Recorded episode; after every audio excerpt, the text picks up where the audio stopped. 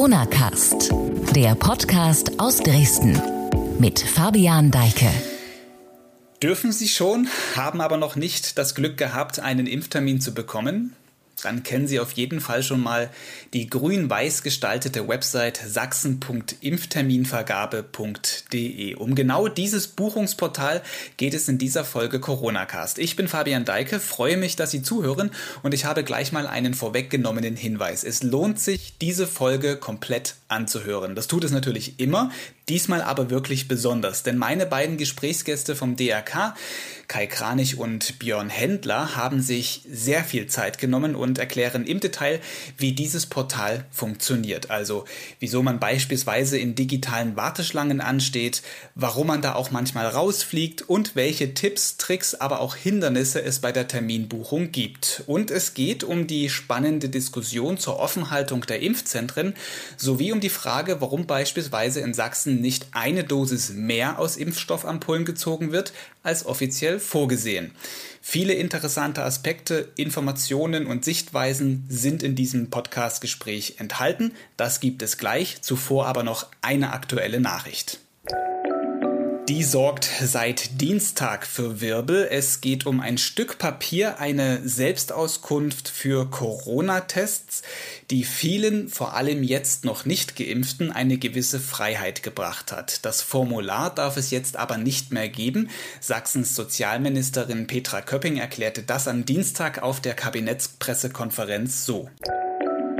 Es reicht nicht, dass ich nur zu Hause einen Test mache, einen Zettel ausfülle und damit zum Beispiel zum Friseur gehe, sondern dass der Friseur als die ähm, als der Bereich, der den Test prüfen muss, sehen muss, dass ich diesen Test gemacht habe. Das heißt, das ist meine Empfehlung, nehmen Sie Ihren Selbsttest mit, machen Sie den beim Friseur und dann können Sie ganz normal zum Friseur gehen. Das ist eine Änderung, der wir uns beugen müssen, weil unsere äh, Corona-Schutzverordnung hatte es etwas leichter vorgesehen, aber die Bundesverordnung gibt das vor und deswegen müssen wir uns auch in Sachsen leider daran halten. Es reicht also nicht mehr aus, einfach aufzuschreiben, dass man sich negativ auf Corona getestet hat. So könnte man das zusammenfassen.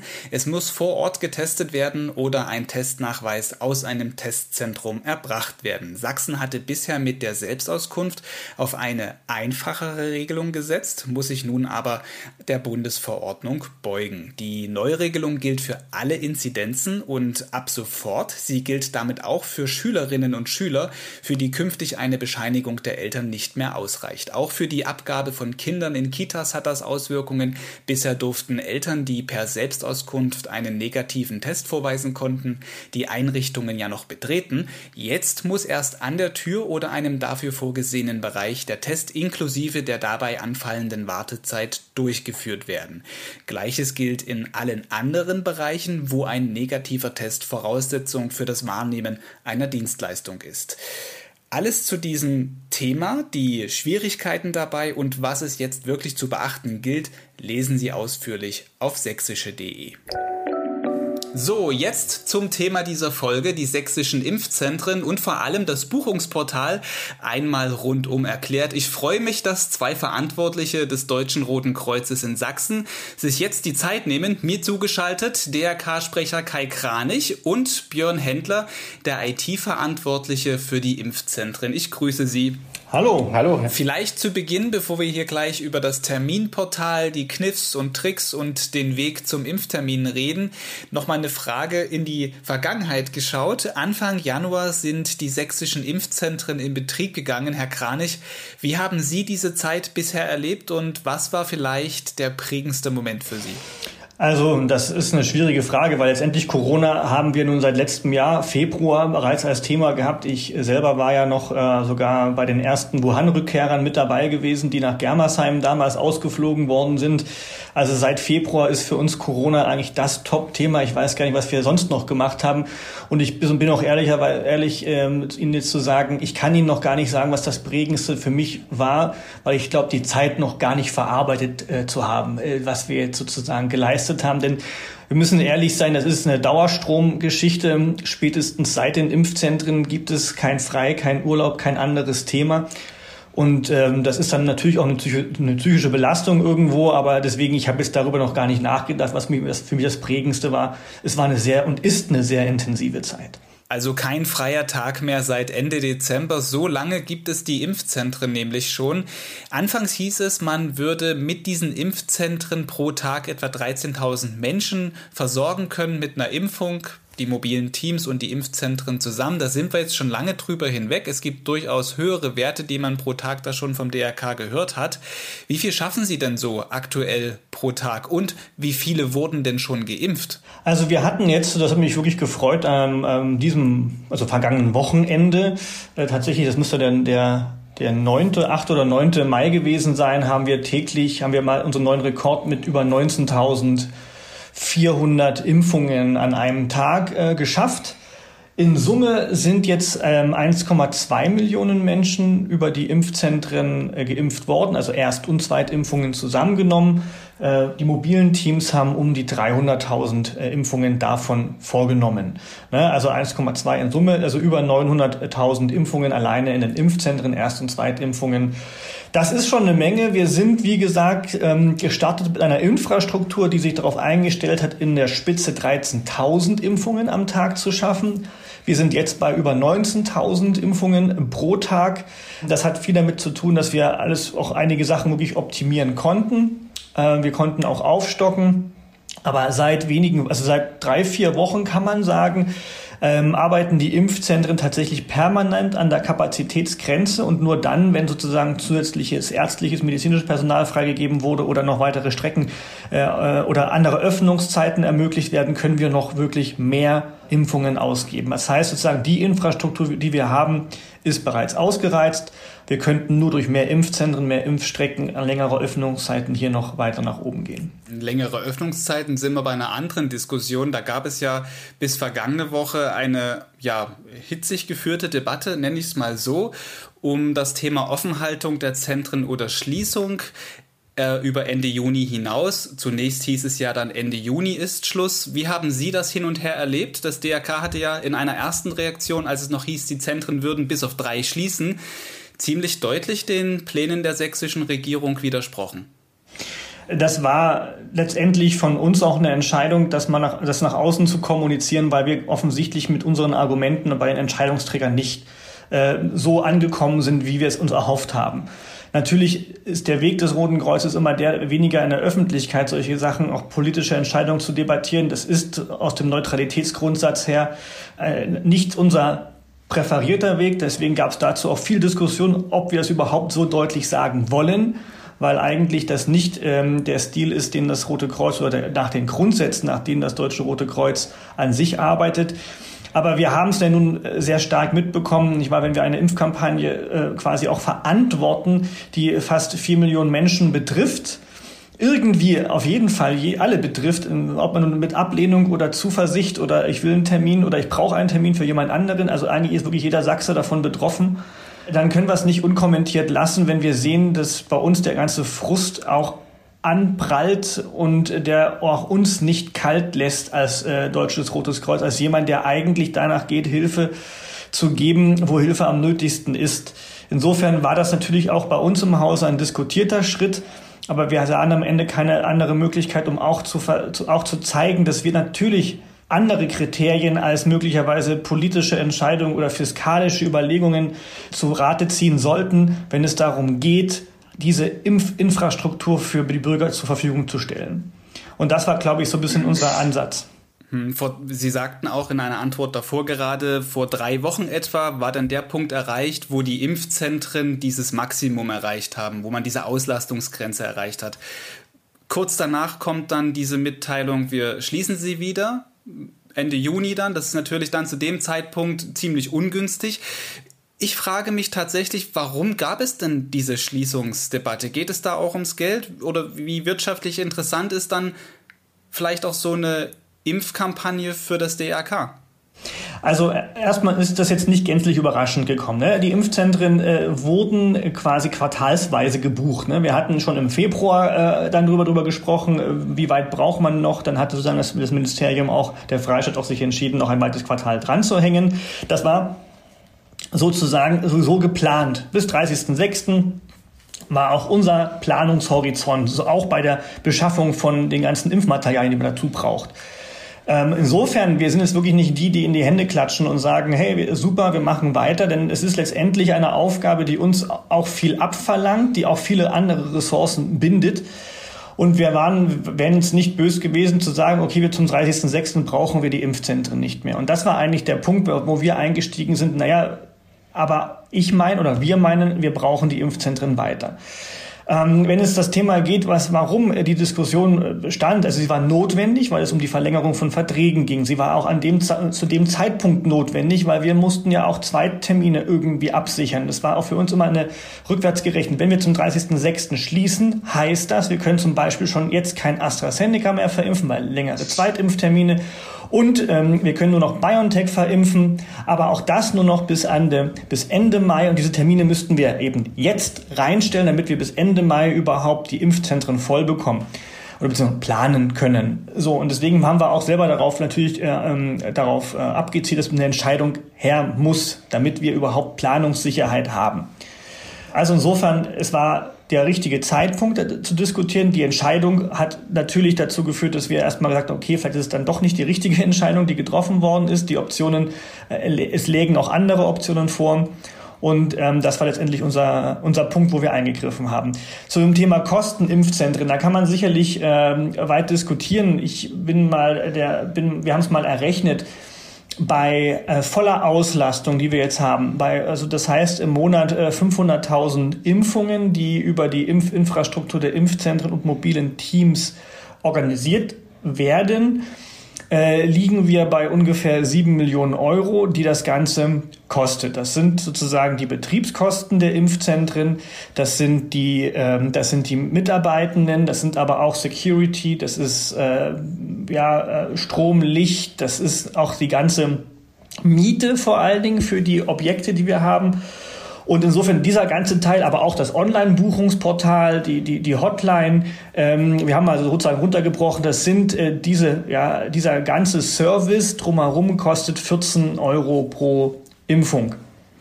Ähm, und äh, das Rote Kreuz ist ein, ist ein eingetragener Verein. Ähm, wir sind nicht gewinnorientiert. Insofern ist das sozusagen die ja, fast eine Spitzabrechnung im Sinne von, dass da eigentlich, also dass am, beim Roten Kreuz hoffen, ich würde mich freuen, wenn was am Ende auch für uns äh, irgendwo hängen bleibt, dass wir vielleicht nochmal ein neues Fahrzeug für den Katastrophenschutz äh, kaufen können oder dergleichen, ähm, vielleicht auch die, das Thema äh, humanitäre Logistik weiter aufbauen können. Es ist aber nicht, nicht so, dass wir jetzt sozusagen ähm, auf großen ja, ähm, ja, Geldsäcken sitzen, so wie es auch viele vielleicht äh, so wahrnehmen oder sehen. Klar ist, Stand jetzt bis Ende Juli bleiben die Impfzentren offen. Dann gibt es ein bisschen Vorlauf. Das ist ja auch genauso schwierig jetzt die Situation dann auch für die Mitarbeiter. Wie erklärt man das denen, dass es dann vielleicht doch weitergeht? Wie organisieren Sie das? Also ich sag mal so, der, viele Mitarbeitende haben natürlich, sie wussten ja, dass es bis zum 30.06. eigentlich geht, hatten aber ja auch oder haben ja oder sehen und erleben ja auch A, die Dankbarkeit B, B den, den Punkt, wie gut es sich eingespielt hat. Und C sehen Sie natürlich auch den Bedarf an den, an den Impfzentren aufgrund der vielen Termine. Sie konnten also das nicht ganz nachvollziehen, ohne Frage. Natürlich ist die Situation jetzt auch nicht viel besser, dass wir mehr oder weniger äh, monatlich äh, mit, mit Verlängerung oder Nichtverlängerung arbeiten müssen. Und das müssen wir auch mit den, mit den Mitarbeitenden kommunizieren. Aber was ich jetzt als Rückmeldung bekommen habe, ist zumindest der Punkt, dass erstmal ähm, viele sagen, es ist jetzt wichtig und wir machen weiter mit. Auch wenn es jetzt nicht, ich sag mal ganz ehrlich, kein attraktives Arbeiten ist, sozusagen mit monatlichen Verlängerungen zu arbeiten. Aber es spricht für die, für die Motivation der Menschen, die wir in den Impfzentren äh, gewinnen konnten, für uns zu arbeiten. Das sind ja wirklich Menschen, ich habe es gestern erfahren, da ist auch eine Opernsängerin dabei, da sind aber auch äh, Leute dabei, die sozusagen aus dem Hotel-Gastrogewerbe gekommen sind. Sicherlich, die werden es auch gucken, wenn die wenn wenn es wieder mit Öffnungen losgeht, dass sie vielleicht auch wieder eher nach längerfristigen Jobs suchen. Aber aktuell haben wir als Rückmeldung eine große Bereitschaft, auch unter diesen widrigen Bedingungen, die wir jetzt ja haben, mit solchen monatlichen Verlängerungen weiterzumachen. Was man auch beobachten kann, ist, dass jetzt ja der Impfturbo so langsam zündet. Das sieht man auch daran, dass es jetzt verlässlich Termine gibt. Immer montags, mittwochs und freitags werden Termine in das Buchungsportal eingestellt. Vielleicht noch ganz kurz, bevor wir über das Technische reden, wie kam es zu diesem Rhythmus immer montags, Mittwoch und freitags? Ja, also das ist, äh, ich habe es jetzt, also ich sage es auch ganz ehrlich. Wer noch eine andere Idee hat, kann sich gern an uns wenden. Ich bin wirklich, ich, ich überlege da äh, sehr stark drüber nach. Wir hatten ja vorher, also was war der Ursprung, wie es begonnen hat. Am zum, zum Anfang konnten die Menschen nicht mal sozusagen äh, sehen, ob es überhaupt freie Termine gibt. Deswegen haben wir gesagt, okay, das müssen wir irgendwie schnell abstellen. Deswegen haben wir County ins Boot geholt, weil wir es selber nicht über das Portal abbilden konnten, anzuzeigen, wie viele freie Termine es denn gibt, damit wir eine schnelle Lösung haben, die jetzt nicht wieder. Also County, das ist äh, kurz zum Erklären, das ist diese Seite, wo man gucken kann, wie viele Termine gibt es gerade in welchem Impfzentrum. Genau, das ist wie gesagt ja auch eine, auch eine Brücke, die wir da gebaut haben. Ist ja keine, äh, weil wir haben sozusagen auch jemand, jemand externes dann sozusagen gefunden, der uns hier für einen schmalen Taler mehr oder weniger fast ja, fast ja für Nulltarif, um, um ehrlich zu sein, hier was gebaut hat, damit wir überhaupt diesen Service erstmal anbieten können. Der nächste, das nächste Problem war gewesen, wir wurden sehr viel gefragt, ne, weil die Termine waren immer auf 0, 0, 0, 0, 0. Wann gibt's denn wieder neue Termine? Dann haben wir meistens das immer en bloc freigegeben und nur kurzfristig oder gar nicht vorher kommuniziert, wann wir eigentlich Termine reingeben. Hat natürlich zur Folge gehabt, dass viele Menschen sich aufgeregt haben, naja gut, da waren jetzt 70.000 Termine, die waren innerhalb von einem Tag weggebucht. Ich war an dem Tag, musste ich arbeiten, hatte das und das und das. Ich konnte überhaupt nicht dran teilnehmen. Deswegen haben wir gesagt, okay, wir sollten verlässliche Termine benennen, zu denen wir immer jetzt Termine freigeben. Das bedeutet aber auch, wir splitten das Ganze und machen nicht mehr 70.000 en bloc, sondern wir splitten diese 70.000 eben in drei äh, Chargen, äh, die wir dann freigeben. Und dann haben wir gesagt, machen wir Montag, Mittwoch, Freitag. Da sind die Menschen da. Und wir versuchen es vor allen Dingen auch zu unterschiedlichen Zeiten zu machen, damit wir sozusagen jemand, der Frühschicht hat eine Woche oder eine, eine Nachtschicht hat oder abends oder mittags, dass wir sozusagen das auch nochmal über den Tag verteilt, weil wir haben ja gemerkt, dass wir innerhalb von, von wenigen Stunden diese wenigen Termine weg haben. Und für uns wichtig war, und das haben wir auch beobachtet, dass wenn wir nicht kommuniziert haben, wann wir freie Termine oder wann freie Termine äh, eingestellt werden, dass die Menschen die ganze Zeit auf diesem System hocken, die ganze Zeit die Hotline anrufen und wir deswegen eine Dauerlast haben und die Hotline am Ende überhaupt nicht mehr dafür da ist, was sie auch nämlich vorhat, äh, was sie auch zu tun hat, nämlich sich um technische Themen kümmern, um Stornierungen zu kümmern, um allgemeine Anfragen zu beantworten. Da sind die Menschen gar nicht raus, äh, rangekommen, weil alle nur angerufen haben, wann gibt's denn freie Termine. Und deswegen haben wir uns dafür entschieden, jetzt zu sagen, okay, wir machen drei Tage zu drei unterschiedlichen Uhrzeiten, um die größtmögliche Menge an Interessierten, an irgendwilligen Personen die Möglichkeit zu geben, mitzumachen. Dass wir immer noch weit davon entfernt sind, den Bedarf, den es gibt, mit diesen Terminen abzudecken, ist die Krux an dem ganzen Thema. Vergangene Woche bei der ersten, ich nenne es mal Freitagsrutsche, hieß es vorher, es würde 5000 Termine geben, dann waren es 36.000. Wie kam es dazu? Ist jetzt immer damit zu rechnen, dass man so große Mengen Termine bekommt? Also zu solchen Themen äh, muss ich ehrlich zugestehen, ähm, kann ich jetzt einfach keine verlässlichen Aussagen treffen. Es ist halt, ich bekomme es auch nur kurzfristig vor mit, wie viele Termine stehen jetzt zur Verfügung. Es ist nicht so trivial jetzt zu sagen, wir haben so und so viele äh, freie Kapazitäten, weil es hängt immer von den Kapazitäten der Impfzentren an den entsprechenden Tagen ab, weil wir immer auch die Zweitimpfungstermine ab, abbilden müssen. Und wir haben jetzt zum Beispiel eine riesige Bugwelle an AstraZeneca-Zweitimpfungen, die fast die gesamte Auslastung von ganzen Impfzentren bedeutet. Deswegen kann man jetzt nicht sagen, es gibt so und so viele, es gibt so und so eine Größe vom Impfzentrum, sondern wir müssen immer abrechnen, das, was an Zweitimpfungen bereits gebucht ist und wir müssen dann gucken, ob wir überhaupt die ausreichenden Impftermine haben. Nur mal, weil Sie den 7. Äh, Mai angesprochen haben. Wir hatten erst 5.000, wir hatten gesagt 25.000 Erstimpfungen, äh, Erstimpftermine können wir in der kommenden Woche freigeben. Durch den äh, Hintergrund, dass wir äh, nicht mehr so viele Moderna, also dass wir nicht mehr für die Zweitimpfung bei Moderna 50 Prozent zurücklegen müssen, ähm, sondern nur noch 10 Prozent konnten wir ad hoc sehr, sehr viel mehr freie Termine geben, also in, ins Buchungsportal geben. Das war ein glücklicher Umstand, weil ansonsten wäre die Frustration an diesem Freitag noch viel, viel größer gewesen als das, was wir jetzt erlebt haben. Ich möchte nur noch mal zu dem Punkt eine Zahl mit reingeben. Die Hotline. Die Hotline kann am Tag ungefähr 8.000 bis 10.000 Anrufe sinnvoll bearbeiten. Das ist die Kapazität, die wir gebucht haben bei dem Anbieter, die uns auch vom Freistaat freigegeben worden ist, die wir überhaupt zur Verfügung, also die wir nur buchen dürfen. Ja, anders gesprochen, mehr, mehr ist auch fast gar nicht möglich, weil die Kapazitäten auch bei den Hotlines mittlerweile weg sind. Die Telekom, die sozusagen äh, für uns dann diesen Anbieter beauftragt hat, sagt, passen Sie auf, ähm, damit diese, dieses Callcenter nicht überlastet ist, geben die 80.000 Anrufe am Tag weiter.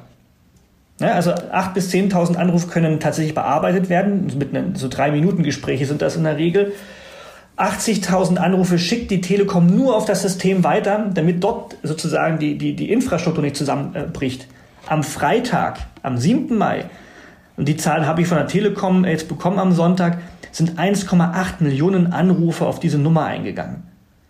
Das zeigt nochmal, dass wir, äh, wie viele Menschen wir eigentlich am Ende äh, frustriert zurücklassen, weil wir es gar nicht schaffen, diese enorme Anfrage und Bedarf an Impfterminen sinnvoll äh, ähm, sicherlich abzubauen. Wir können es nur kontinuierlich versuchen, indem wir sagen, Montag, Mittwoch, Freitag, es wird eine bessere Situation geben. Aber natürlich, wenn jetzt irgendwann der Punkt kommt, alle Priorisierungsgruppen aufzugeben, werden wir wieder an eine Welle von Frustration am Ende und äh, eine Welle an Frustration erleben, die auf uns ja manchmal auch überschwappt, um ehrlich zu sein aber mit etwas Vorwarnung, so wie ich das gerade schon mal hier entnehme. Jetzt mal zum eigentlichen Thema dieser Podcast-Folge. Wir merken, dass dieses Thema unheimlich komplex ist, Impfzentren. Ich hole mal den Techniker dazu, Herr Händler. Schön, dass auch Sie noch dabei sind. Jetzt haben ja, wir schon viel über den Ablauf hier gesprochen. Vielleicht mal reden wir über ein Thema, das vor ja so knapp drei Wochen das erste Mal aufgeploppt ist, als die Prioritätengruppe 3 geöffnet wurde. Da hatte das System, so war zumindest die, die Annahme, dieses Buchungsportal etwas geruckelt, sage ich mal. Das war an einem Abend, als 75.000 Termine zeitgleich ähm, eingestellt, also zeitgleich zu dieser Einstellung der Termine gab es dann zwei Updates. Da gab es dann Kritik, überwiegend trotzdem viele freudige Menschen, die sich über ihre Impftermine gefreut haben. Aber die Frage ist natürlich, warum macht man Updates zeitgleich mit dem Einstellen von Terminen? Vielleicht kann uns der Techniker mal sagen, was alles hinter diesem Buchungsportal steckt und wie es dazu kommt. Okay, also zuerst zum Buchungsportal an sich. Das ist ein wie Sie schon sagen, ein relativ komplexes System aus einer ähm, Logistikkette, aus einer Personal- und Kapazitätsplanung und einer Impfstoffplanung. Ähm, die drei Dinge kommen im Hintergrund zusammen. Und das Ergebnis davon ist, dass in einem System, was für den, das einzige System, was für den Bürger sichtbar ist aus unserer Perspektive, dieses ähm, grüne System mit dem äh, Sachsen- und DRK-Logo in der linken oberen Ecke, dass in diesem System am Ende Termine freigeschalten werden.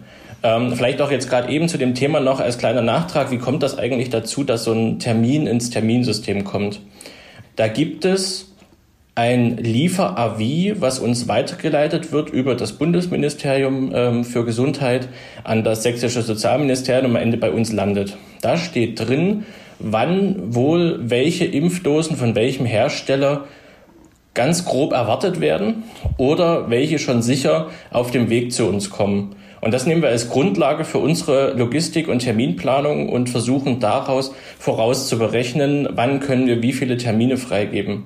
Das ist natürlich ein bisschen kompliziert, weil wenn wir nur die Termine freigeben, für die wir sicher ein Lieferavi haben, also sicher wissen, dass die kommen werden, ähm, dann haben wir eigentlich nur einen Planungshorizont über die nächsten zwei, drei Wochen. Ja, zwei da, Wochen. Zwei Wochen eigentlich maximal. Ja. So. Die Alternative wäre, okay, wir legen einen gewissen Sicherheits- und Lagerbestand an. Ähm, das ist aus nachvollziehbaren Gründen auch politisch nicht gewollt, dass wir größere Mengen Lagerbestand haben. Das heißt, wir fahren ähm, auf einem ganz schmalen Grad zwischen einem möglichst Null Lagerbestand. Ähm, das haben wir, wenn so eine Lieferung am Montag quasi in die Impfzentren geht, ähm, ist da Sonntagnacht der Kühlschrank auch fast leer. Also das ist und auch im, im Zentrallager zwischendrin liegen nur derzeit nur sehr wenige äh, bei einigen nur zehn Prozent ähm, der Zweitimpfungen überhaupt noch auf Lager. Und wir verlassen uns da ganz stark auf das Liefer-AV, was da von äh, der zentralen Seite kommt. Wir haben allerdings in der Vergangenheit ganz oft auch lernen müssen, dass da Zusagen bzw. Pläne einfach nicht eingetreten sind und wir dann wieder zurückrechnen mussten. Also wird das auch mit einer bestimmten Wahrscheinlichkeit berechnet und dann gibt es da relativ komplizierte Logistikplanungsprozesse, um überhaupt mit einer, mit, einer, genau, mit einer Unschärfe zu berechnen, wie viele Termine werden es wohl werden. Aus dem Hintergrund heraus geben wir auch nur auf zwei oder drei Wochen heraus, vier Wochen Termine derzeit frei weil wir dafür eine Aussage treffen können, der Termin wird auch wirklich wahrgenommen werden können vom Bürger. Jetzt haben wir den Termin geplant und wissen, wann, wie, welche Impfstoffe aufschlagen werden. Jetzt brauchen wir dazu eine Personalplanung, müssen dazu die Ärzte organisieren oder organisieren lassen über die Kassenärztliche Vereinigung ähm, und fahren das Impfzentrum zu dem Zeitpunkt auf den bestimmten äh, Termin oder den Planungsbestand und geben dann die Termine frei. Wenn so ein Termin gebucht wird, werden viele verschiedene Dinge ähm, jeweils ähm, geprüft. Und wir haben inzwischen, ich kann sie schon nicht mehr zählen, aber schätzungsweise die 20. Iteration der Terminvergabelogik. Denn es gab immer wieder und es gibt auch dauerhaft Änderungen in den politischen Wünschen dazu, wie wir Termine vergeben wollen. Ich glaube, man kann sich noch erinnern, ne? AstraZeneca nur über 65, AstraZeneca nur unter 65, jetzt sind wir bei über 60 angekommen. Ähm, für BioNTech nur für die bestimmte Prioritätsgruppe, BioNTech ähm, jetzt nur für alle, BioNTech nur unter 60. Ich glaube, wir hatten inzwischen jede mögliche, und hatten wir nicht, wir sehen ja immer, es kommt neue Kreativität ins Spiel, aber wir hatten, ähm, wir haben fast alles an Planungslogik, was man sich so vorstellen kann, schon in das System eingebaut, in Betrieb genommen und wieder raus, rausgenommen.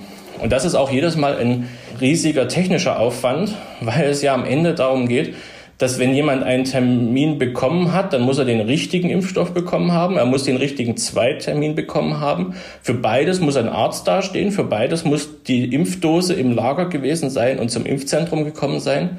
Und ähm, der Bürger erwartet natürlich auch, dass das Terminportal, und das verstehe ich voll und ganz, so stabil wie möglich läuft und wir auch möglichst wenige Fehler dabei machen, Termine zu vergeben.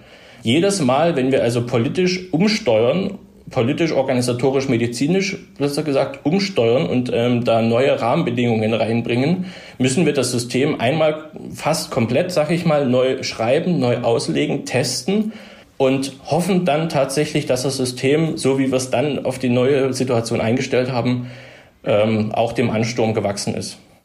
Jetzt vielleicht doch mal auf die, Entschuldigung, jetzt nochmal zurück auf die Ursprungsfrage. Warum passiert dann aber das Update am gleichen Tag wie die Freischaltung von Terminen? Da würde ich mal ganz kurz einspringen, weil es war natürlich hier auch äh, jetzt nicht eine IT-Geschichte, die jetzt irgendwie geplant war, so, sondern hier war natürlich auch ein politischer Wunsch dahinter, dass wir, wenn eine neue Prioritätsgruppe quasi beschlossen ist, Björn Händler das umsetzen muss mit den Partnern, war dann sozusagen auch die Idee, dass wir dann auch wenigstens Termine haben. Das ist ja alles gleichzeitig. Ne? Der Beschluss besteht, kommt und jetzt ab sofort gilt das immer. Ne? wir brauchen trotzdem noch ein paar Tage, um das zu programmieren und dann sagen wir, okay, und wenn jetzt sozusagen diese im Portal dann auch das Update gefahren wird, dann kann ich ja jetzt nicht sagen, und dann tun wir es blind schalten, und, und so einen bestimmten anderen Termin dann möglich sichtbar machen, sondern wenn es programmiert ist und getestet ist, dann ist es für alle auch nutzbar. Wir hatten das bei dem Thema Lehrer zum Beispiel mal gehabt, wo übers Wochenende schon Lehrer freigeschaltet waren, die Möglichkeit, dass sich Lehrer äh, Termine buchen könnten, also die viele genutzt haben, aber eigentlich überhaupt noch gar nicht zulässig gewesen ist.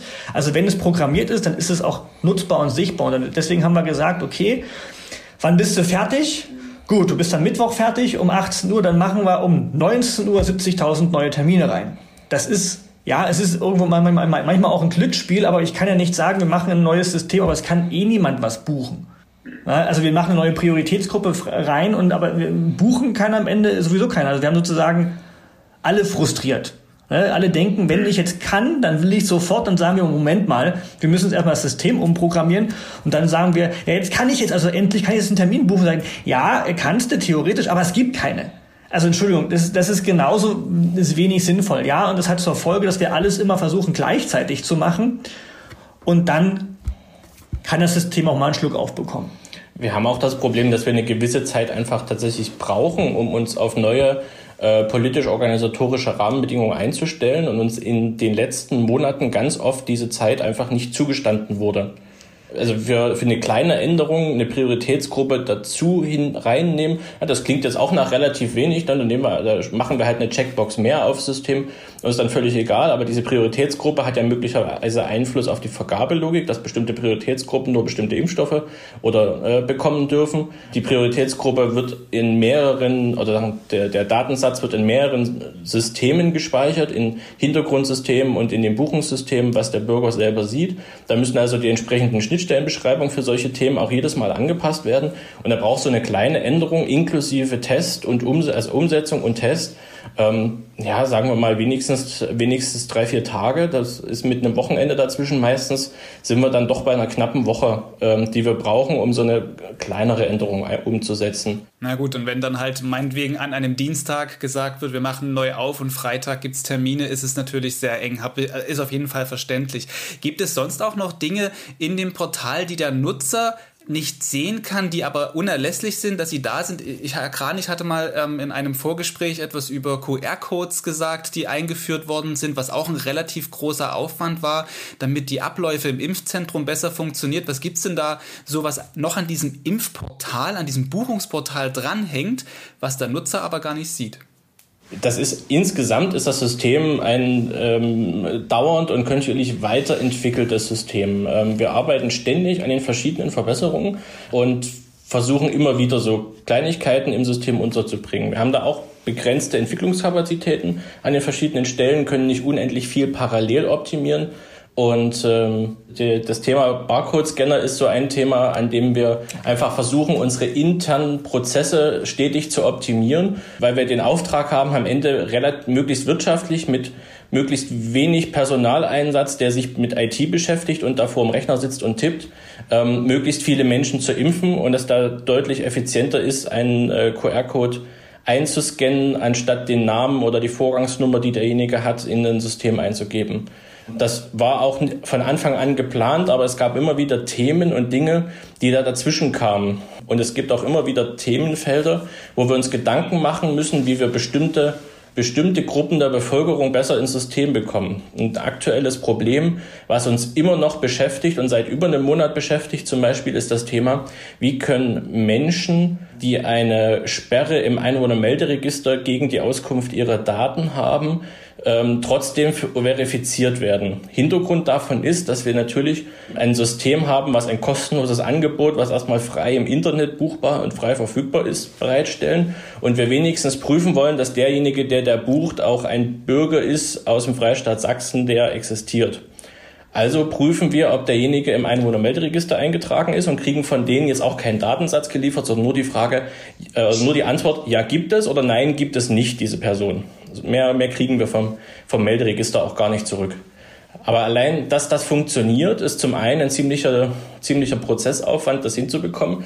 Und wir haben halt Menschen, ähm, das sind Polizisten, Richter, Staatsanwälte, ähm, Spitzenpolitiker, Journalisten, die aus, aus berechtigtem Grund da natürlich trotzdem eine Sperre drin haben und wir da keine Antwort vom Melderegister oder besser gesagt eine, eine Negativantwort bekommen.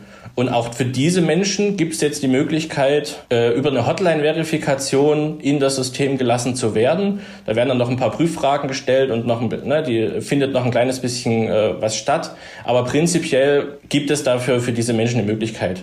Da sind wir inzwischen in der dritten Verbesserung ähm, wie wir das zugänglich machen können, weil wir natürlich auch gemerkt haben, es ist schön, wenn der Staatsanwalt formal ist, Verfassungsorgan die Möglichkeit hat, sich impfen zu lassen. Allerdings äh, er gar nicht durchkommt bei der Hotline und da überhaupt keine Möglichkeit hat, seine, seine Online-Registrierung zu organisieren, auch wenn er gern würde und wenn er den Rest online organisieren würde. Also auch da haben wir und, und feilen da immer wieder dran und versuchen irgendwie alle möglich oder möglichst viele Berechtigte in das System zu bekommen. Letztendlich ist eine Wahrheit allerdings auch, wir, wir impfen ja nicht alleine. Wir haben ja die Hausärzte, die jetzt gerade in diesen Tagen immer wieder betonen, dass sie äh, mindestens so viel, eher viel mehr als die Impfzentren machen können. Die, da hoffen wir natürlich, dass insbesondere Menschen, die äh, besonders mobilitätseingeschränkt sind oder die zu sonstigen Gruppen gehören, die besonders schwer haben mit dem Buchungsportal derzeit, dass auch diese Menschen sich an die Hausärzte wenden können, auch vielleicht, wenn sie nicht der Stammpatient, der Stammkunde des Hausarztes sind, weil wir 99,9 Prozent der Sachsen mit dem Portal ohne einen riesigen Aufwand nicht erreichen können. Viele Nutzer stöhnen nicht unbedingt, weil sie nicht durchkommen, sondern weil sie in einer Warteschlange hängen. Das war jetzt auch am Montag, gab es da bei Social Media viele Bilder dazu von Bildschirmen, die abfotografiert worden sind. Ich selber habe auch schon einen Impftermin vereinbart und als ich das gemacht hatte, ich hing ungefähr fünf Stunden lang vor meinem Bildschirm. Ich war einer von denen, die diese 75.000 Termine neulich bekommen haben. Und ich war mir anfangs echt unsicher, ob diese Warteschlange tatsächlich funktioniert. Habe einmal ganz am Anfang äh, das Browserfenster neu geladen. Das war ein Fehler, ne? Das war ein Fehler. Wir haben auch in den Tagen jetzt ganz viele Eingaben bekommen, dass wir das, was wir da drauf schreiben, nochmal deutlich verbessern können. Ähm, das steht definitiv auf meiner To-Do-Liste für die nächsten Tage und Wochen. Ganz grundsätzlich ähm, ist, äh, haben wir auch da, ähm, sind wir ein bisschen gefangen zwischen verschiedenen Polen.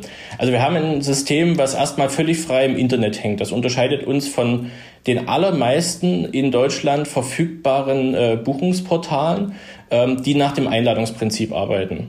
Es gibt nur sehr, sehr wenige, die sonst auch, jetzt hätte ich fast gesagt, so mutig sind, zu sagen, wir lassen prinzipiell erstmal jeden bei uns aufs Portal und dann gucken wir mal, was dann passiert. Das hat natürlich den Nachteil, dass wir wie letzten Freitag 36.000 Termine freischalten, aber 400.000 Menschen auf dem System haben. Der eine Gedanke, das hatten wir ganz am Anfang ja schon besprochen, ist, äh, dass man auch gucken kann über die Schweizer App, über das, äh, das Schweizer Angebot County, wie viele Termine sind denn gerade freigeschalten. Und äh, auch da kann man so ganz grob sich überlegen, wenn im Impfzentrum noch zwei Termine freigeschalten sind und man grundsätzlich davon ausgehen kann, dass sich so zweieinhalb bis dreitausend Menschen immer kontinuierlich auf dem System befinden und gucken, ob es einen Termin gibt dann ist meine Chance auf zwei oder drei Impftermine relativ schlecht. Also kann man versuchen, wenn, aber man sollte nicht enttäuscht sein, wenn es nicht geklappt hat. Jetzt schreiben wir große Mengen rein, da stehen auch mal 1000 Termine in Löbau an bestimmten Tagen. Da hat man also erstmal grundsätzlich eine gewisse Chance und dann hat man das Problem, man landet in der Warteschleife. Warum? Wir haben das System so ausgelegt, fernab von allen Fehlern, die passieren können, dass jemand, der seinen Prozess beginnt, den auch komplett bis zum Ende durchführen kann. Das ist erstmal die, die Grundphilosophie in dem System. Das heißt, damit nicht während des Prozesses ein Server überlastet ist und abschaltet, wird vor, bevor man überhaupt in den Prozess hineingeleitet wird, dieser Wartebereich, Warteraum vorgeschalten, wo wir dann immer die, genau die Menschen ins System lassen, die da gerade drauf passen. Und ist das wie beim Arzt so eine, so eine Warteschlange, dass man genau, dass man sagt, wer, wer kommt, wird dann auch nacheinander abgearbeitet oder ist das dann Zufall?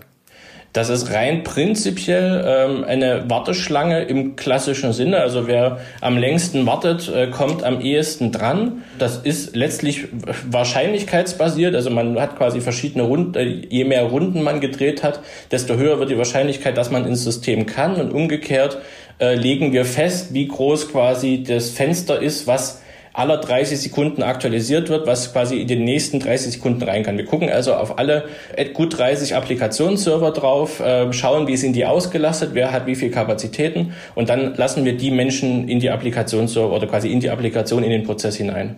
Dann gleich mal eine Zwischenfrage. Wenn ich also weiß, an einem Mittwoch werden Termine eingestellt, irgendwann eine Uhrzeit, ich weiß jetzt nicht, wann es am Mittwoch sein wird. Mittwoch ist 8. Mittwoch 8, ja. Montags um 12, Mittwochs um 8 und freitags um 18 Uhr.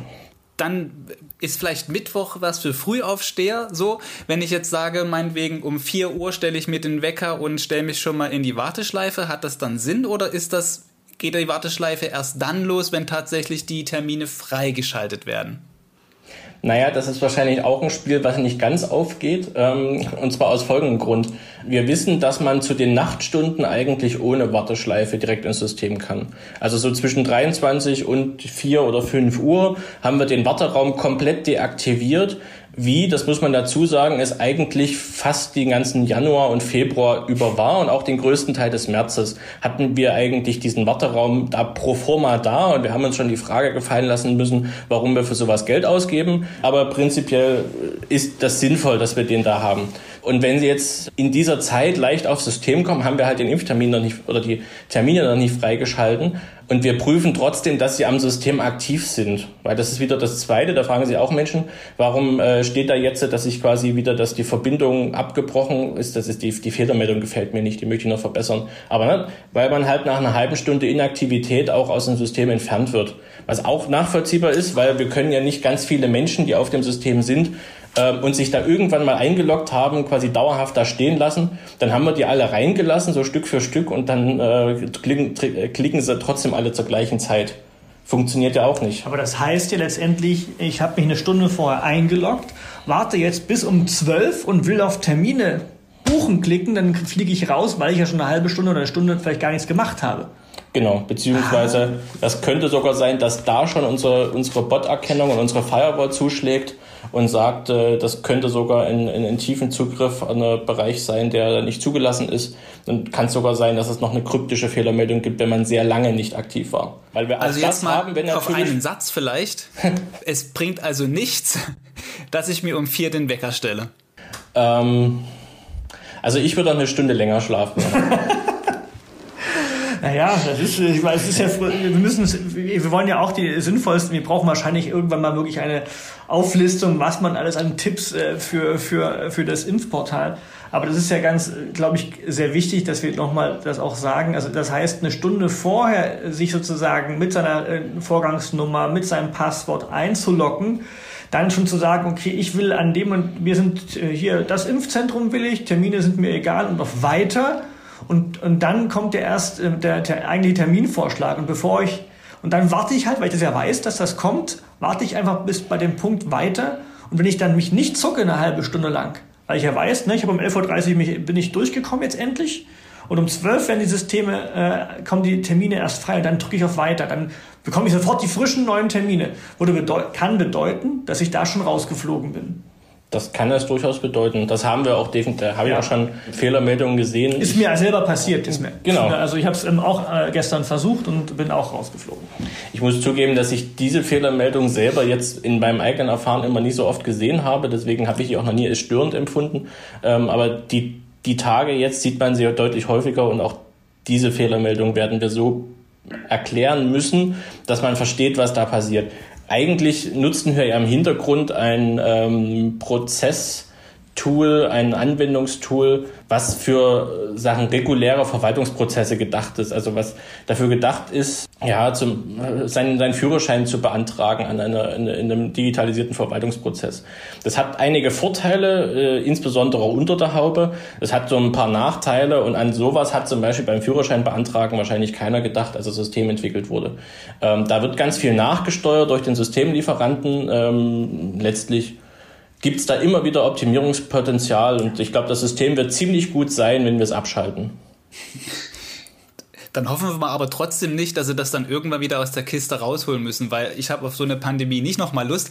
Noch eine andere Frage zu diesem Warteschlangenthema.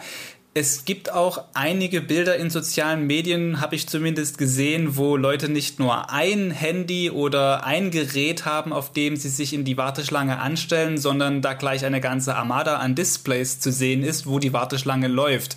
Bringt das was? Naja, sagen wir mal so. Also wir können es erstmal niemandem verbieten, weil das ist das Internet, das darf jeder tun. Es hat jetzt, wenn man nur einen Termin möchte, allerdings auch keinen Vorteil weil äh, man sich mit den zehn Geräten in unsere Warteschleife anstellt ähm, und dann eins der Geräte irgendwann mal ins System kommt, da kann man seinen Termin buchen. Das hat für uns dann sogar den Nachteil, dass dann die Warteschleife wahrscheinlich einfach so geschlossen wird und unser System immer erstmal rausfinden muss, ist der denn überhaupt noch aktiv und wartet denn der noch?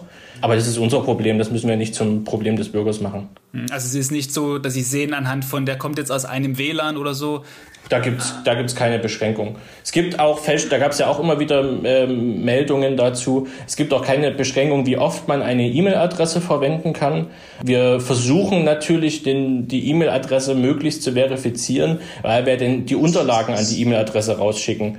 Aber es spricht auch nichts dagegen, ähm, für die ganze Familie eine E-Mail-Adresse zu verwenden.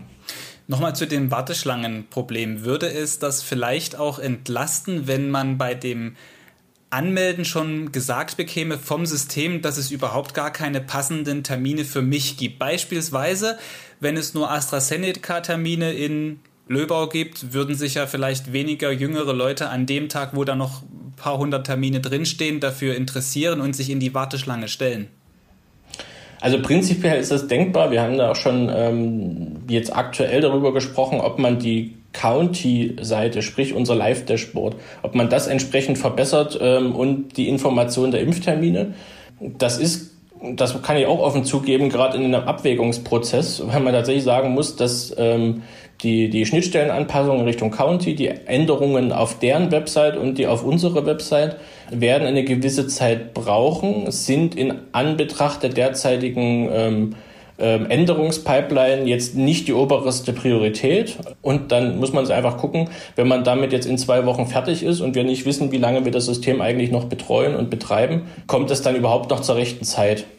Aber äh, ganz grundlegend, ähm, die, die Verbesserung von County ist auch ein Teil, den wir immer wieder äh, im, im Auge haben. Da hatten wir der in den letzten Wochen vor allen Dingen ja noch ein ganz anderes Problem. Das ist Ihnen, glaube ich, bestimmt auch schon mal untergekommen, dass da Termine drauf standen, die da gar nicht buchbar waren. Also na, da stand da eine 3 oder eine 4 in einem Impfzentrum, aber wenn man da versucht hat, irgendwie einen Termin zu kriegen, dann war das gar nicht buchbar.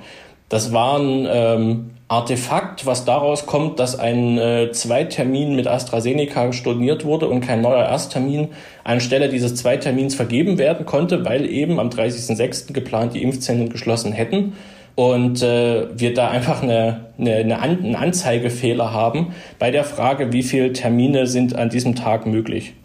Was ich auch schon öfters gehört habe, das ist vielleicht jetzt nochmal so ein, so ein Punkt Fehlermeldung oder Nutzerfreundlichkeit, dass Leute diesen ganzen Warteschlangenprozess irgendwie geschafft haben, sind dann ähm, dazu gekommen, dass sie auch einen Termin sich auswählen konnten und plötzlich fliegen sie beim letzten Schritt raus. Das ist so gefühlt wie die digitale Tür knallt mir vorm, vorm Gesicht dann zu.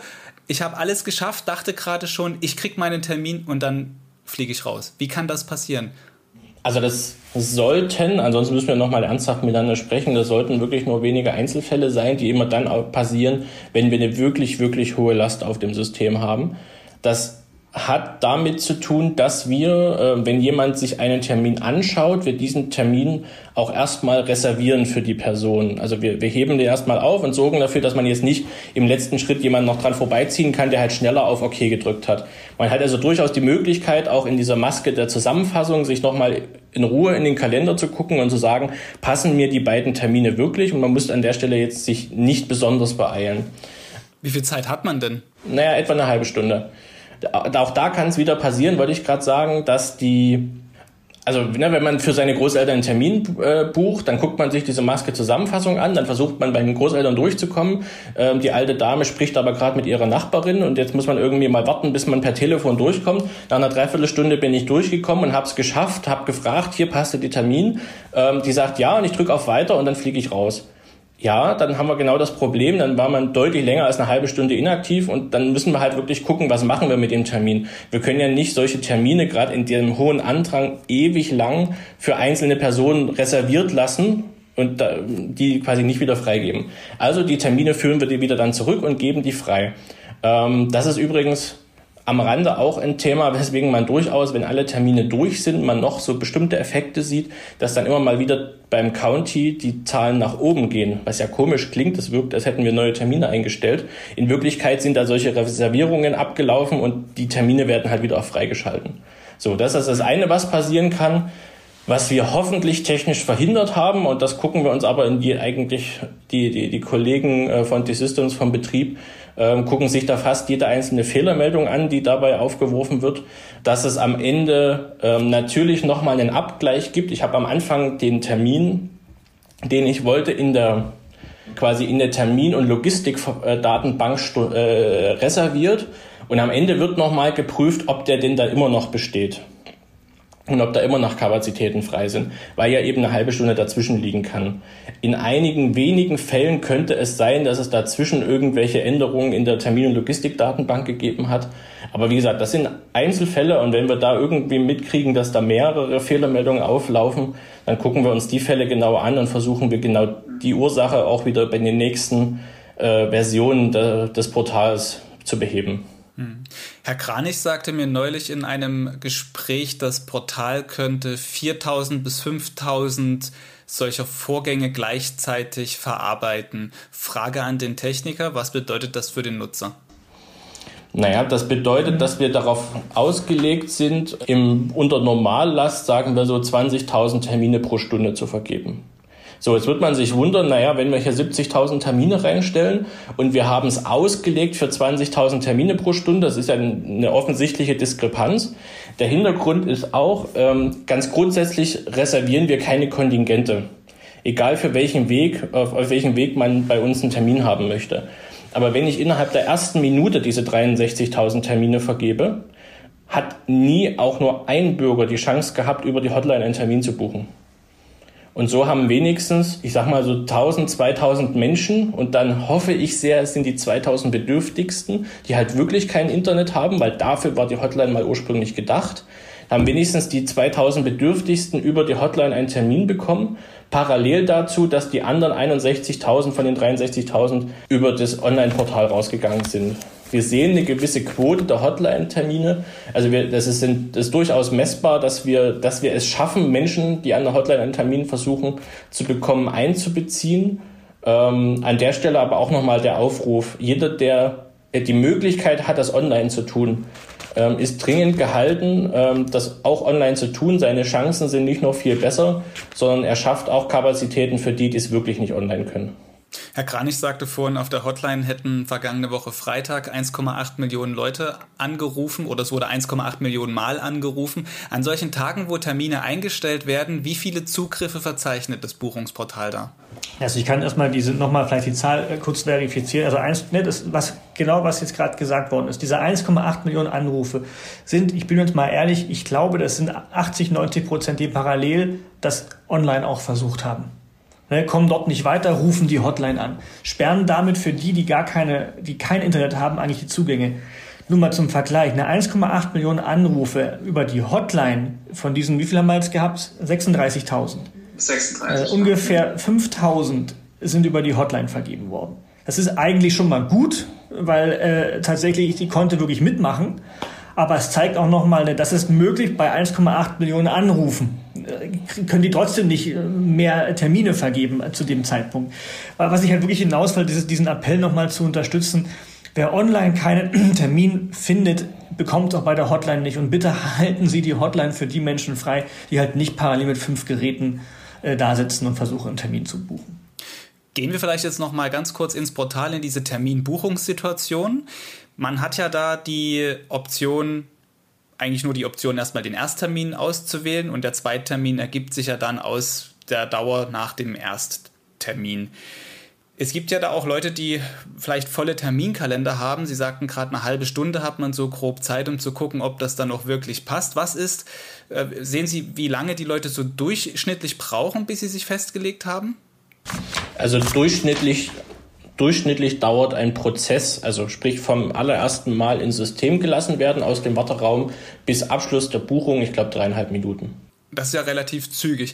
Wenn man jetzt merkt, okay, der Zweittermin, nachdem ich den gebucht habe, der passt mir eigentlich doch nicht, welche Möglichkeit habe ich, den vielleicht umzubuchen? Den Zweittermin nicht, nicht, den, nicht digital. Also erstmal, erstmal vergeben wir Doppeltermine, sprich einen Erst- und einen Zweittermin in einem festen Abstand, der den, Medizin, der, den medizinischen Empfehlungen der äh, Ständigen Impfkommission und dem, ich sag mal, der Beipack, des Beipackzettels der entsprechenden Impfdosis folgt. Das heißt, ich kann, wenn ich weiß, dass beide Termine nicht funktionieren oder mein erster Termin schon nicht funktioniert, werde ich beide Termine zurückgeben und muss irgendwie gucken, einen neuen Termin zu bekommen. Jetzt ist das natürlich ein bisschen ungünstig, weil ich hatte ja schon gesagt, wir, wir halten keine Kontingente frei. Also wir haben auch kein Kontingent für Menschen, die fehlerhafterweise einen falschen Ersttermin gebucht haben. Oder Zweitermin die können ihren Termin natürlich stornieren und es wird sich sofort innerhalb der nächsten Minute sich jemand anderes sehr darüber freuen, dass dieser Termin storniert wurde. Insofern bitten wir auch wirklich darum, dass das gemacht wird. Und dann ist die schlechte Nachricht tatsächlich, ähm, wie gesagt, es gibt kein Kontingent für Menschen, die sich geirrt haben, ähm, zu versuchen, einen anderen Termin zu bekommen. Da gucke ich wieder auf County und auch da ist eigentlich der Tipp gewesen, muss ich jetzt fast sagen, bis vor ein, zwei Wochen, ähm, als wir die, die letzte Prio-Gruppe geöffnet haben. Man guckt mal in die etwas, in die großen, aber etwas abseitigen Impfzentren. Löbau zum Beispiel war immer ein guter Tipp. Mittweida war immer ein guter Tipp. Eich. Ähm, Eich ist ein guter Tipp, da haben wir sehr viel hochgefahren. Guckt in diese Impfzentren und hat da eigentlich ganz gut die Möglichkeit gehabt, müssen wir jetzt tatsächlich aktuell sagen, weil mit der Öffnung der letzten Prio-Gruppe, die jetzt gerade freigeschalten ist, äh, sind auch diese Impfzentren mehr als ausgebucht. Also kann man diesen innersächsischen Impftourismus nicht mehr so beobachten. Haben Sie tatsächlich gesehen, dass viele Leute meinetwegen aus Dresden äh, den Weg nach Löbau dann gemacht haben? Anhand der Meldedaten müssten Sie das ja sehen. Ja, Sie können es exakt sehen. Ähm, wenn wir Termine freischalten, ähm, äh, wie zuletzt hatten wir, glaube ich, 63.000, da habe ich das mal sehr intensiv mit betrachtet. Da sehen Sie, dass zuerst das Impfzentrum Dresden, was ja auch die größte Zahl zusammen mit Leipzig bereitet, zuerst das Impfzentrum Dresden vollläuft. Danach guckt sich der Ostdresdner in Pirna um und der Westdresdner in Riesa. Dann ist als nächstes Pirna weg vom Fenster, danach kommt Riesa und dann sieht man, wie so ein bisschen in Kamenz, in Löbau und ja auch schon fast in Mittweida dann die Zahlen runtergehen. Also man kann wirklich zugucken, ne, immer wann, wenn ein Impfzentrum weg ist. Ähm, die Menschen gucken ja trotzdem in dieser, in dieser Liste, was ist denn hier so in der Nähe und schauen sich das entsprechend an.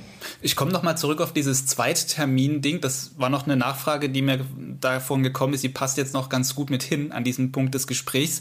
Äh, ich habe das auch mitbekommen, dass man sich einen Ersttermin oder einen Termin gebucht hat, beispielsweise für BioNTech und dann steht man im Impfzentrum in der Warte, also wartet da, bis man dann drankommt und dann wird einem gesagt, übrigens, wir impfen heute nicht BioNTech, sondern Moderna. Und das ist natürlich dann für den Zweittermin ein anderer Zeitraum. Da ist es dann nicht mehr zwei Wochen bis zur äh, Zweitimpfung, sondern eben drei.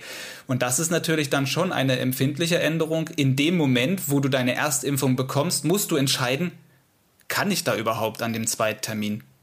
Ja, also an der Stelle hat nämlich das System, was wir ganz am Anfang besprochen haben, nämlich wir versuchen irgendwie abzuschätzen, wann wie viele Impfstoffe zur Verfügung stehen, aufgrund von wirklich teilweise nebulösen Aussagen dazu. Versuchen wir irgendwie vorauszuberechnen und zu ahnen, wie viele Impfstoffe werden wohl werden können. Und wenn das schiefgegangen ist, oder ähm, wir politische Vorgaben haben. Also man erinnert sich, glaube ich, noch an das Chaos, als äh, AstraZeneca kurzzeitig ausgesetzt wurde und dann ähm, neue Regelungen für die Altersgrenze eingeführt da wurde. wurde. BioNTech ge abgepuffert, deswegen konnte man keine anderen Bion, also das war dann es, es war furchtbar und ich möchte mich gar nicht mehr dran erinnern, ehrlich gesagt.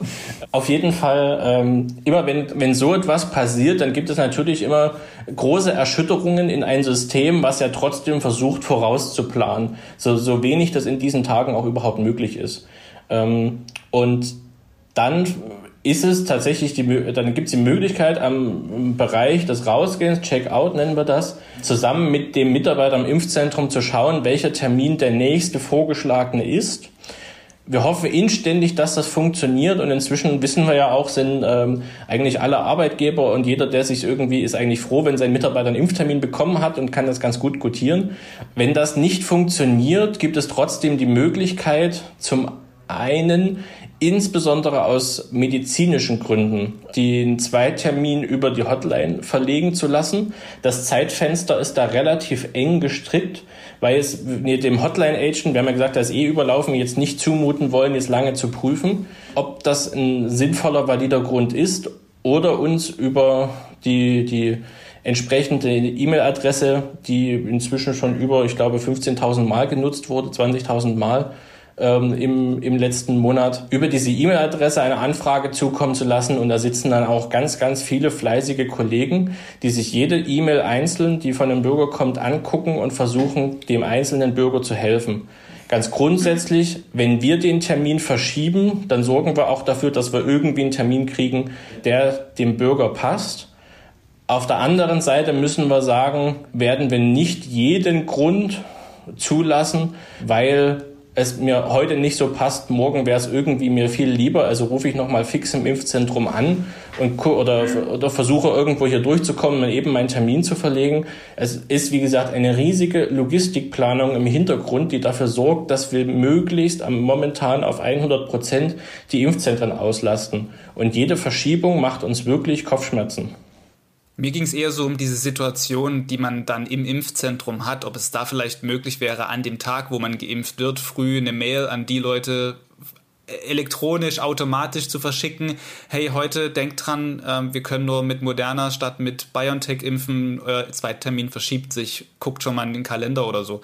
Das, das, das war so das, was ich meinte. Ja, bei großen, äh, bei diesen großen Erschütterungen haben wir das auch gemacht. Das, ähm, da haben wir auch viele 10, 100.000 E-Mails rausgeschickt, um zu benachrichtigen, was wird mit dem Impftermin jetzt passieren.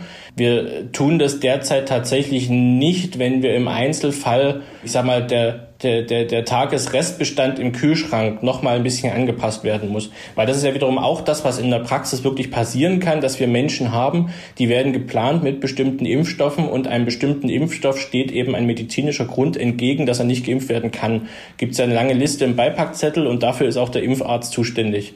So, und da kann man sich natürlich vorstellen, wenn ich dem einen aus einem guten Grund einen anderen Impfstoff gebe, dann muss ich, damit ich am Ende mit meinen Impfstoffen am Tagesende hinkomme, das irgendwo zurückswitchen. Aber da haben wir ganz viele Engagierte und äh, Mitarbeiter in den Impfzentren, denen ich dafür auch unendlich dankbar bin, die das aus meiner Sicht sehr gut schaffen, immer im Einvernehmen mit dem jeweiligen Bürger zu regeln. Also im Zweifel halte ich fest, nochmal dann die Hotline oder eine Mailadresse kontaktieren, um den Zweittermin zu prüfen, falls da irgendwie mal was schiefgehen sollte oder falls halt nicht der Zweitermin so stattfinden kann wie ursprünglich gebucht. Nochmal eine Frage zu der Hotline. Ist es richtig, dass man nach der Registrierung über die Hotline, also wenn man sich nicht über das Online-Portal registriert hat, keine Online-Buchung mehr vornehmen kann? Also, dass wenn man seine A-Nummer, die ja man bei der Registrierung bekommt, also diese A und dann irgendwelche Ziffern hinten dran, per Hotline bekommt, dass man sich dann nicht mehr über das Portal einen Termin sichern kann? Ähm, beinahe. Also prinzipiell, wenn der Hotline Agency registriert, dann haben sie ihn ja angerufen, weil sie gar keine elektronische Möglichkeit zur Registrierung haben. So, dann kriegt er eine Nummer, die mit einem C von beginnt für Callcenter und kriegt seine Unterlagen nach der Terminbuchung auch per Brief, per Post zugeschickt. Das hat auch immer den Nachteil, dass diese Termine nicht auf morgen gelegt werden können, sondern immer auf sieben Tage voraus, weil es ja erstmal im Drucksender gedruckt werden und dann auch noch per Post verschickt werden und im Briefkasten landen muss.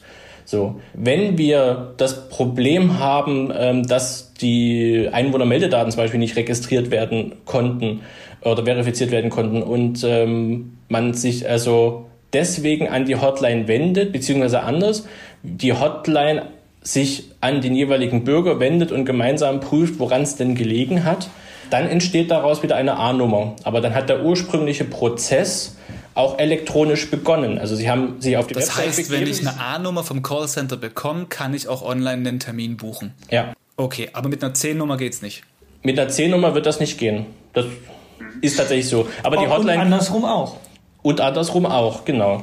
Aber was man dazu sagen muss, man, es gibt natürlich die Möglichkeit, wenn jemand eine C-Nummer hat, weil er es hat irgendwie selber probiert und jetzt versucht es der Enkel nochmal, dann kann die Hotline diese C-Nummer-Registrierung löschen und der Enkel kann eine neue A-Nummern-Registrierung machen. Auch das ist möglich. Okay, nochmal Stichwort Meldedaten. Daten ist ja mal ein ganz empfindliches Thema. Man muss ja bei der Registrierung da doch schon ein paar Sachen eintragen. Was passiert mit diesen Daten und wozu dienen sie? Und wie lange halten Sie die auch vor? Die Daten werden erstmal, also grundsätzlich gibt es die persönlichen Stammdaten, ähm, die brauchen wir, um die Terminvereinbarung durchzuführen, ähm, um zu prüfen, ob es die Person wirklich gibt, weil wir da auch zu kämpfen hatten, aber inzwischen einen ganz stabilen Fahrwasser sind mit ähm, Termin- und Tickethändlern und so weiter, was man sich ja vorstellen kann und was in, anderen Bundesländern und Ländern äh, deutlich ein stärkeres Problem ist. Also wir brauchen erstmal grundsätzlich zur Terminvereinbarung ein paar Grunddaten. Und dann ist das wesentliche Datum, da haben Sie ein paar Freiwillige, so die Telefonnummer, falls Ihnen dabei schlecht wird und da jemand informiert werden soll oder sowas, ähm, kann man ja immer noch mit angeben. Das ist alles freiwillig. Äh, und das Einzige, was wir dann als darüber hinausgehendes Datum noch von Ihnen haben, ist der Berechtigungsgrund. Aufgrund dessen Sie sagen, zu einer Prioritätsgruppe zugehören.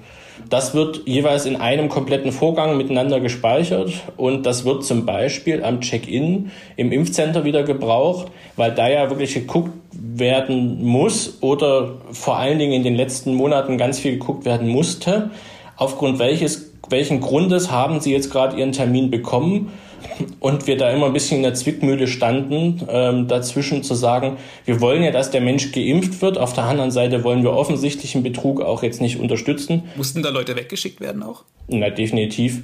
Also ich sag mal so, wenn der 22-jährige Dachdecker ähm, äh, gesund und munter und kernig im Impfzentrum steht, Grund, der hat angeklickt, dass er seine, äh, dass er zum, im Pflegedienst arbeitet, seine Impfung haben möchte Neben ihm steht in der Prioritätsgruppe 1 oder stand in der Prioritätsgruppe 1 die äh, 80-jährige Dame, die es nicht geschafft hat, den Impftermin zu buchen und irgendwie trotzdem eine Impfung haben möchte. Das ist eine, eine reine Umsetzung der Priorisierung, dass wir da entsprechend prüfen nach den gesetzlichen Gegebenheiten.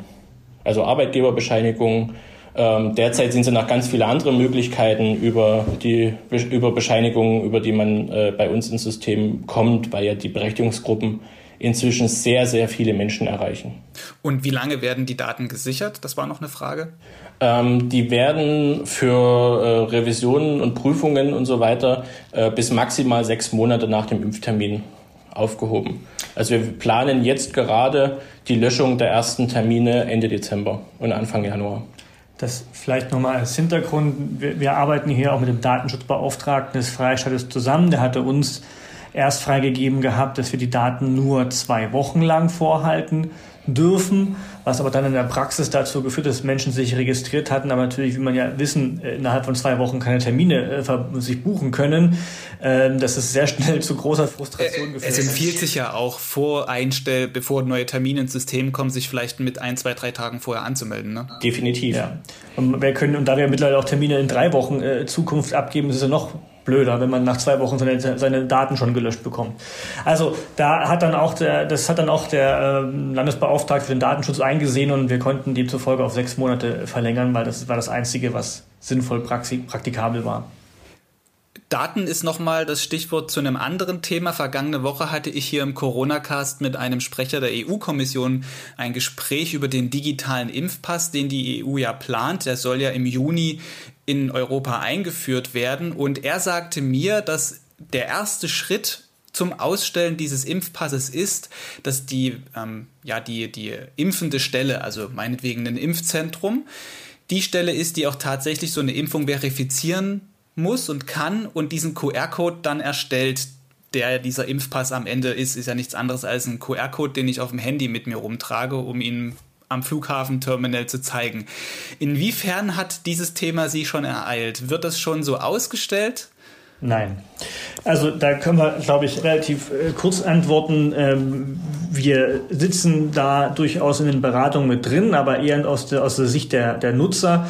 Hier äh, gibt es noch keine finale Regelung im Freistaat Sachsen, wie das gemacht werden soll, wie das auch rückwirkend gemacht äh, werden kann.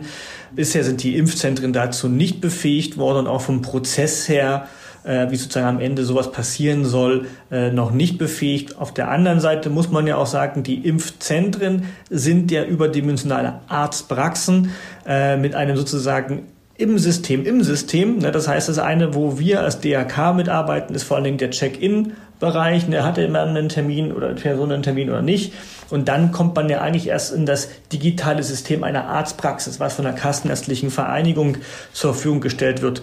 Wenn dort Änderungen äh, passieren, und äh, dann kann das sicherlich äh, möglich sein, aber das entzieht sich tatsächlich unserer Kenntnis, weil wir jetzt als die Logistik im Hintergrund davon erstmal nicht betroffen sind. Wenn, dann müssten die Daten, ob jemand geimpft wird oder wurde oder nicht, liegen dann ja nicht beim Roten Kreuz. Sie stehen dann im Zweifel auch in dem gelben Impfbuch drin und dann müsste eben eine andere verifizierende Stelle, möglicherweise dann der Hausarzt, wenn es mal irgendwann soweit ist mit diesem Impfpass, sagen, der wurde tatsächlich geimpft, ich stelle ihm diesen grünen Zertifikat aus. Okay, jetzt haben wir viel über Daten und das Portal gesprochen. Ich hätte noch eine Frage zu an Sie, Herr Kranich, mussten in den vergangenen Monaten, weil wir auch viel über AstraZeneca so, vielleicht Termine wurden mal abgesagt und dieser Hickhack, der eben äh, um diese, diese Alterspriorisierung gewesen ist, mussten wegen dieser Absagen von AstraZeneca-Terminen beispielsweise auch mal am Ende des Tages dann Impfdosen verworfen werden oder man hört das ja immer wieder. Ja, ich weiß auch äh, nicht, wo genau. Ich kann es fast ja nur noch gebetsmühlenartig äh, wiederholen. Wir schmeißen keinen Impfstoff weg, weil wir keinen Arm gefunden haben. Ja, es gibt immer wieder auch diese, äh, vielleicht ist es sogar auch ein, zwei Mal passiert, wenn der Leiter eines Impfzentrums äh, Verdacht hatte, dass in irgendeiner Art und Weise hier in dem Augenblick operativ irgendwas nicht funktioniert hat oder, oder zwei unterschiedliche Ansichten über eine Impfspritze zum Beispiel bestehen, dann sagt er lieber im, im Zweifelsfall, okay, dann vernichten wir die. Wir liegen bei 0,3 bis 0,4 Prozent der verworfenen Impfdosen. Das sind aber Impfdosen, die, da waren Partikel drin, da ist irgendwas mit der, ist nicht ausreichend Impfstoff drin gewesen. Also da gibt es sehr viele verschiedene Gründe, die dazu führen, führen zu sagen, okay, wir schaffen es nicht. Also ich habe es selbst jetzt häufig miterlebt, wie nachts, abends an den Impfzentren gerungen wird, ja, kein Veil zu viel anzustechen, damit auch wirklich keine Impfdosen zu viel übrig bleiben, damit wir auch wirklich nur maximal, es geht ja vor allen Dingen um BioNTech, fünf äh, Impfspritzen am Ende des Tages übrig haben, die wir dann noch sozusagen spontan verimpfen müssen über die Listen, die in den Impfzentren geführt werden.